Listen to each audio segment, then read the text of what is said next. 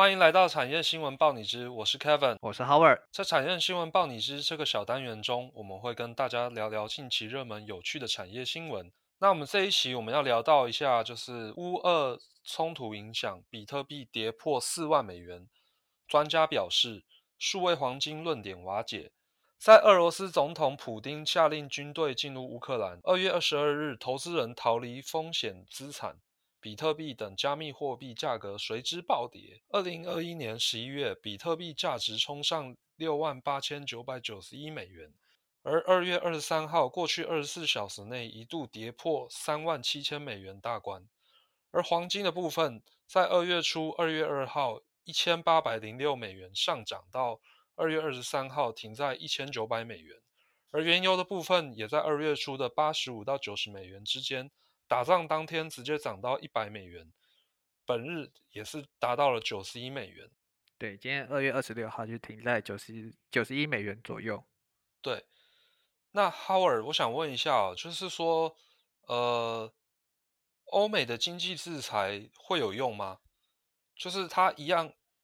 有可能会不会透过比特币的方式继续交易？我觉得欧美的经济制裁其实根本没什么用，因为我自己有查到一些，就是那个俄罗斯他们的呃原油跟天然气出口的一些东西，我看一下哦。这边有查到一些那个俄罗斯他们在呃这些像是原油啊或者是天然气这部分他们的比率，它目前俄罗斯是石油产量大概占全球的十一点六四帕。那如果说你今天好，今天好，美国跟欧盟同步一起制裁俄罗斯的话，就可以知道说到时候石油又要涨，那石油又要涨的话，又怎么办？大家都一起惨，是这样吗？你的意思是说，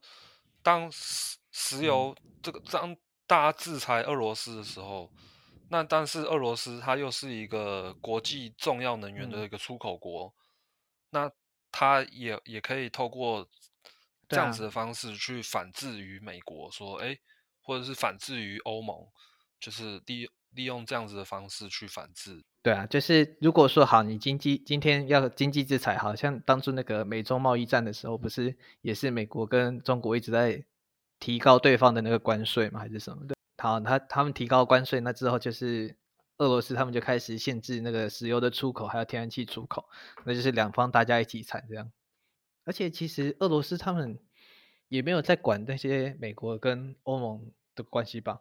他们有在 care 吗？嗯嗯嗯，就这个有点像我们呃在之前会前会讨论到，的，就是说呃俄罗斯它有点在试那个国际，还有就是欧盟的一个，还有美国的一个态度跟水温。对啊，就如果说我觉得美国跟欧洲他们采取的是比较经济面的制裁，那没有实际上可能去出兵帮助俄罗斯的话。啊，不，不是出兵帮出兵帮助乌克兰的话，其实我觉得实际效益并没有很大。就到时候好，乌克兰真的被吞并了之后，接下来会是一些，我觉得会很可怕。像是比如说以我们在台湾来讲，到时候如果中国真的武统台湾的时候，会不会美国跟其他欧盟国家都是一样的态度？嗯哼，这个这个这个，我们也是，这个国际形势也变得越来越诡谲了。那所以现在大家就在现在就有人在提出说，那个比特币到底会不会就因为这一波开始，就大家都开始不相信他，就开始卖卖卖卖卖这样？对啊，这个也就是关系到我们问题二哦。那现阶段我们还会去想投资这个虚拟货币吗？哎，Kevin，你有投资过虚拟货币吗？呃，虚拟货币我是自己没有投资了，但是我朋友他有。呃，买自己组过矿机，然后自己去挖矿，这样子的一个过程。那他有实际赚到钱吗？他他是因为十几二十年前就开始挖了，所以他哦是透过这个是有赚到钱，没错。现在就已经是百万富翁，就对对，这么厉害。那你觉得目前未来虚拟货币，还有像是比如说最近很红的，像是什么元宇宙啊那种的，比较线上、比较摸不到的东西，他们还有？发展的可能性吗？还是大家因为战争就开始退回到那个？这个我觉得也有一部分是这个国际的情势变得诡谲之后，其实嗯，大家也摸不准，说哎到底会怎么样？但我觉得以长期二十年的或者是四十年、五十年的这种科技的一个一个路线，它哼势必是会成为一个趋势，也就是说虚拟货哦。币的部分，甚至嗯。有国家未来可能是会把它列为法定货币的可能性也不一定。哎，有啊，目前不是已经有一些国有有，我记得有一个国家已经把它列为那个国家正式的货币了。哦，是哪一个国家啊？这个这个部分那个比特币我查到是叫萨尔瓦多，它是成为法定货币。哦，萨尔瓦多。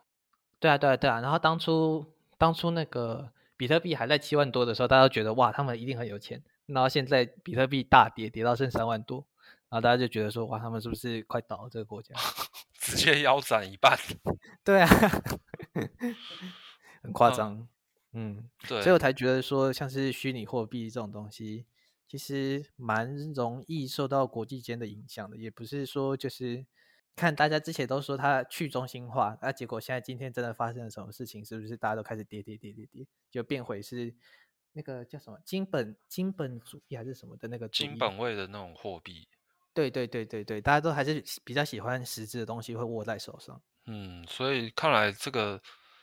国际的形势，或者是就是以科技进步的速度，其实我们是很难自己去掌握的啦。对啊，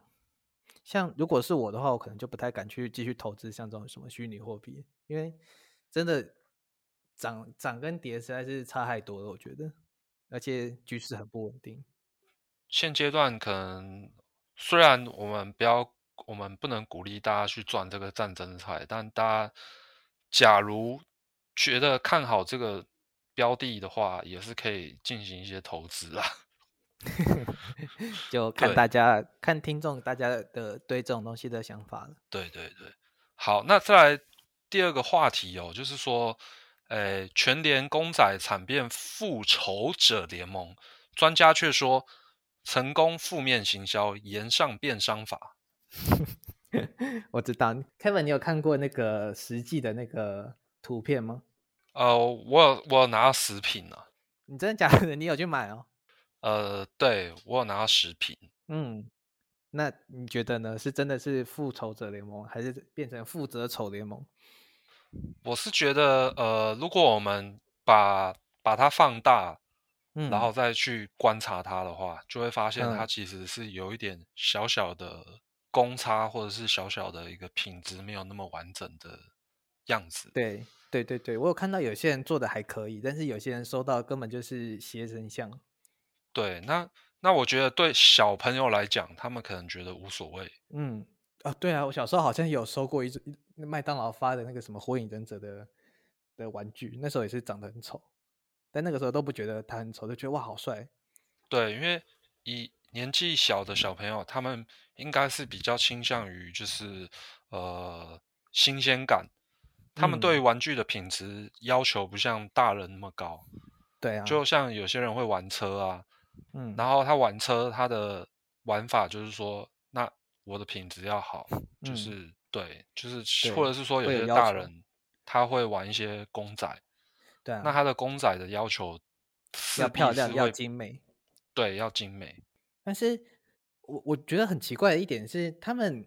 如果真的要说他们说是什么负面行销，用商言上变商法这种东西在做操作的话，我觉得会我不太相信，因为我我认真觉得他是其实是品管出了什么问题。因为你想想看，复仇者联盟他们是 Marvel 的嘛，那全联如果要出他们的公仔，一定要取得他们的授权，那我相信这笔授权金一定不便宜。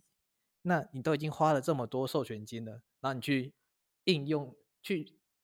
故意用那种负面行销去行销这个东西，我觉得很不划算呐、你都花了这么多钱了，你为什么要做那么丑？嗯，我我我自己的想法也是跟你类似哦，但是嗯我我们反过我反过来去思考，我才想到就是说，因为他是要满四百才有可能才会赠送这个东西嘛。对，那它并不像往常的麦当劳或者是 Seven，他们是采加价购的方式，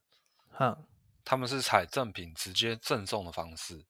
那这哼样子的话，就变成说这个这个这个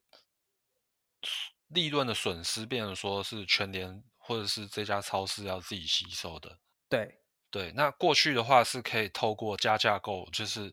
比如说他加个一百块或者是两嗯千块，我知可以换一个锅子，对，那他就可以直接透过这个，他他应该是没有赚啊。如果是说嗯以加价购的方式，就是至少不会亏那么多，不像至少不会满四亏百直接送这样。对，那满四百直接送，就算他一个成本要个五十块好了，嗯，那这样子，他势必是就是这五十块是从他的利润去吸收掉。对啊，但是 我还是觉得很好笑，他们花了这么多钱，然后结果做出来这个东西，是把所有的预算都花在授权费上面了吗？嗯，就我自己的 看法认为，我觉得是有可嗯能，应该是 对。那像这种公仔，Kevin 你会想要去收集吗？这种公仔哦，如果是给我嗯的小自己未来的小朋友，或者是说呃给我的外甥或者是我的亲戚小孩，哼我应该是会给啦。那哼叫我去收集这个公仔，我可嗯能就不会了。是哦，其实说实在，我觉得他们就是丑到让我反而有点想去收集，你知道吗？就是会想要收，因为你在外面看，假设你今天去别人家里面好了，假设我我今天去 Kevin 你家，然后结果看到的都是啊正常的，比如说钢弹的模型啊，或者一些宅宅的模型，都是很精美、很漂亮、很帅的这种。但嗯，是今天你想想看，你可以，你跟别人讲，可能就别人就觉得啊，那个没什么特别的。如果是你跟别人讲说，哎，像是比如说我家的猫会翻后空翻，就有点像是这种概念，你知道吗？就说我哎，我家哦有收集那个很丑的那个复仇者联盟的的那个的的那个公仔，反而会让人家想要去特别来看一下。哦，嗯，所以你说这个公仔的，就是会让你特别想去，就是比较特别，而且又有颜上，这样感觉会让你想去收集这样子。对啊，就是丑到让我觉得有点可爱。好，反正那我们现在来聊最后一个吧。最后一个就是那个我们的居家健身潮退烧中，那个 Peloton 找来新任执行长，真的可以挽回劣势吗？那不知道 Kevin 在那个疫情期间有没有在居家健身？我嗯，我是有啦，但是嗯至于健身的成效，我就没有保证了，就是还是一样。那居家健身是指像是 Switch 的健身环的部分吗？呃，Switch 健身环我是有用啦，但是嗯但是我之前有一段时间练的比较勤，哼，那有瘦个两公斤左右，那后嗯来还是就是默默的又又回来了。没有没有，我们是我们是因为我们是因为论文的关系没有时间。好，没错，对，应该是这个原因哦。对，没有错。但其实我我仔细思考一下，就是说，嗯哎，其实这个健身这个行业啊，应该是嗯一个自己自发性，或者是说为了一个健康好，才去做的动作嘛。是，那为什么健身房要改成这种虚虚拟的方式，嗯然后又要订阅制？那这样嗯子家里空间不大的朋友，不就是变成说他在健身上的、嗯的的的空间就会缩水了？呃，而且器材也没有嘛，对不对？对啊，虽然、嗯虽然这个 Peloton 他是说他他可能会有一些呃一些机制啊，嗯，然后让你让你可以就是得到他们的一个一个健身器材，哈是，对，但是我觉得透过这种方式真的有用吗？就是大家还是会去健身吗？我觉得居家健身潮其实算是疫情的关系，然后再加上现在，呃，像是我啦，我自己如果去健身房的话，会觉得说，哦，好贵，一次就要办个可能一年什么半年的会员卡，然后又经常听到说人家，比如说要退会啊还是什么的时候要手续费又被抽一层这样，那不如就是在家里面，反正我也没有特别说一定要去举重啊或者是什么的，我就是轻轻松松做个瑜伽，做个有氧，那就可以在家里燃烧一些体脂肪，那目的只是要变瘦，不是要变壮的话，可能会比较想要在居家健身，而且也不用去顾虑人家的眼光之类的。嗯，那我觉得当初居家健身潮会烧起来，会是这个原因。那目前退烧，我觉得也是，或许可以说是不可避免的，就是因为如果真的 想要认真去健身的话，那如果是我真的想要认真去健身，我一定会去健身房。那居家健身其实就是一个比较偷懒的不偷懒，或者是比较轻松、比较让自己过得比较舒服的一个方法。那当某一天可能你突然开始忙起来了，你就会开始说啊，那就算了，就不要，反正也是订阅制，顶多就亏个一个月而已，一个月才一百多块，就算了，没关系，就不做了。这样，那我觉得这种东西一旦断掉的话，可能就是至少是半年或者是一年才会再继续有热情说，哎，我想要健身的这样。嗯，看来这个运动的一个养成也真的是不容易啊。那我们这次也感谢我们的 Howard。然后也感谢我们的各位听众，然后来听听阅我们这一次的 podcast。那我们下一期也会继续推出。那谢谢大家，谢谢大家。如果大家对我们的频道有兴趣的话，记得去订阅我们的 YouTube，还有 FB 跟 IG。Kevin 还要记得哦，我们最近也有一个那个呃庄大卫的正式的 podcast 要上架了。那记得大家如果有兴趣的话，可以去关注我们的 FB。那以上就是我们这期的产业新闻报影之，感谢大家，拜拜，拜拜。